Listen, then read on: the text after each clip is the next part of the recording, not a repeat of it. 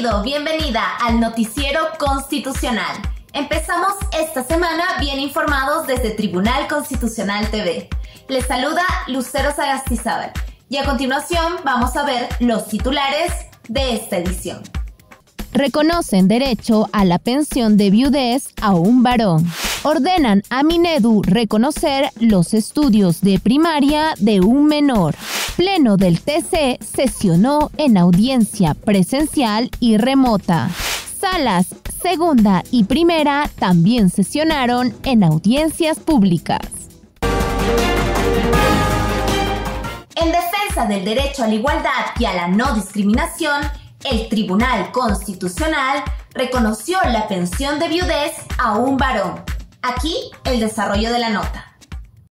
El Tribunal Constitucional declaró fundada la demanda de amparo del expediente número 03853-2021-PA-TC, presentada por Lorenzo Vicente Ceballos contra la Oficina de Normalización Previsional ONP por no otorgarle la pensión de viudez debido a una serie de requisitos y condiciones que no se le exige a una mujer viuda que solicite la misma pensión. Según el artículo 53 del decreto de ley 19990, la cónyuge o conviviente tiene derecho a la pensión de viudez si fallece el asegurado, pero para que el cónyuge o conviviente acceda debe demostrar ser inválido o mayor de 60 años, haber estado a cargo de la asegurada o pensionista fallecida y que el matrimonio o unión de hecho se haya celebrado por lo menos un año antes del fallecimiento.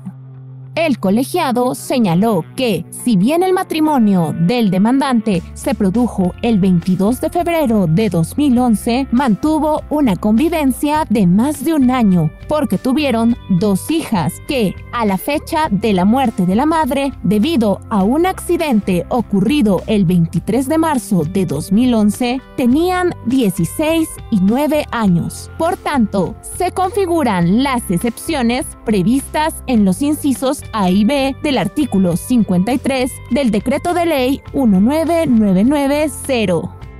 El TCE no solo ha declarado inaplicable por inconstitucional el artículo 53 del decreto de ley 19990 en cuanto exige más requisitos al varón que a la mujer para acceder a la pensión de viudez, sino que Además, el Pleno declaró que para ordenar las diferentes interpretaciones que existen en la justicia constitucional para que el varón obtenga una pensión de viudez, establecieron como criterios definitivos que los requisitos para otorgar la pensión de viudedad de los varones serán los mismos en cuanto a edad y a salud que los establecidos para las mujeres.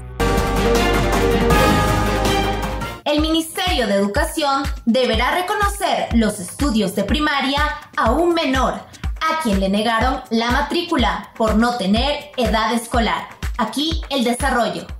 Por la vulneración del derecho a la educación y el interés superior del niño, el Pleno del Tribunal Constitucional ordenó al Ministerio de Educación que reconozca los estudios del primer al tercer grado de primaria de un menor que no fue matriculado por una norma técnica que solo acepta el ingreso al primer grado de primaria a quienes cumplen seis años hasta el 31 de marzo, y en el caso del afectado era el 20 de abril.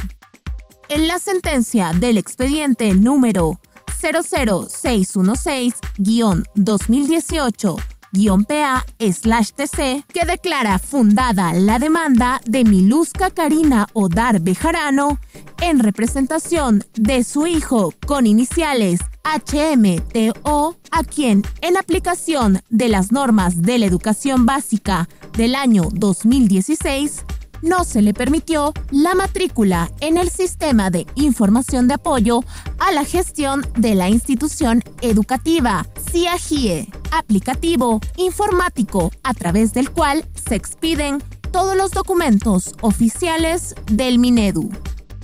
Si bien un colegio le otorgó una vacante a pesar de no tener la edad, sus estudios no pudieron ser registrados desde el primer al tercer grado, pero sí a partir del cuarto al sexto grado de primaria y actualmente cursa el primero de secundaria. Para el TC, si bien es innegable que se han incumplido las resoluciones ministeriales que regulan las edades de los menores para cursar cada grado educativo, debido a que el menor inició prematuramente sus estudios escolares, es desproporcionado e irrazonable desconocer los estudios que materialmente habría realizado, en tanto que tal decisión contraviene manifiestamente su derecho a la educación, permanencia y continuidad de sus estudios. Luego de sesionar en audiencia pública, presencial y remota, el Pleno del Tribunal Constitucional dejó al voto 30 causas procedentes de diferentes ciudades del país. Adelante con las imágenes. La audiencia empezó con la demanda de amparo del expediente número 03754-2021-PA-TC, interpuesta por la compañía minera Antamina SA contra la presidencia del Consejo de Ministros, los ministerios de Economía, Energía y Minas y del Ambiente, así como contra el organismo de evaluación y fiscalización ambiental, OEFA. Los magistrados escucharon los informes orales de los abogados de las partes y realizaron preguntas para comprender a cabalidad las dimensiones de cada caso. Algunas demandas fueron presentadas contra diversas salas del Poder Judicial, municipalidades, ministerios, entre otras instituciones. En total, quedaron al voto 16 procesos de amparo, 13 de habeas corpus y un proceso de cumplimiento, provenientes de Ancash, Apurímac, Callao, Cañete, Cusco, Ica, Junín, La Libertad, Lambayeque, Lima, Loreto, Piura y Santa. El acto procesal del jueves 25 de agosto se inició a las 9 y 30 de la mañana y participaron los magistrados Augusto Ferrero Costa, presidente, Francisco Morales Arabia, Gustavo Gutiérrez Tixe, Helder Domínguez Aro, Luz Pacheco Serga, Manuel Monteagudo Valdés y César Ochoa Cardich. Los interesados pudieron seguir la audiencia a través de nuestro canal digital Tribunal Constitucional TV y redes sociales. La labor jurisdiccional no se detiene y las salas primera y segunda también sesionaron en audiencias públicas, dejando al voto 80 demandas procedentes de diversas ciudades del país. Aquí les presentamos la nota.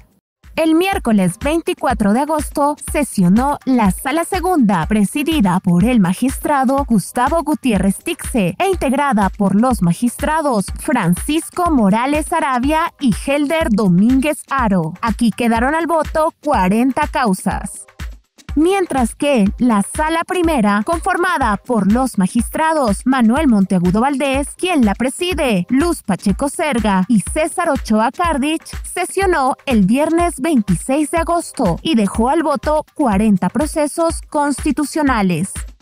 Las causas que se vieron corresponden a las ciudades de Ancash, Apurímac, Arequipa, Callao, Cusco, Huaura, Huánuco, Huancavelica, Ica, Junín, La Libertad, Lambayeque, Lima, Loreto, Pasco, Piura, Santa y Tumbes. Las audiencias se transmitieron a través de nuestro canal digital Tribunal Constitucional TV y redes sociales. Nos despedimos, no sin antes informarles que este jueves 1 y viernes 2 de septiembre sesionarán en audiencias públicas el Pleno y la Sala Primera respectivamente. Recuerda que estamos a tu servicio y que si deseas estar al tanto de las acciones que realiza el Tribunal Constitucional, puedes seguirnos en nuestras cuentas oficiales de redes sociales, en YouTube, Facebook, Instagram y Twitter. Muchas gracias por vernos.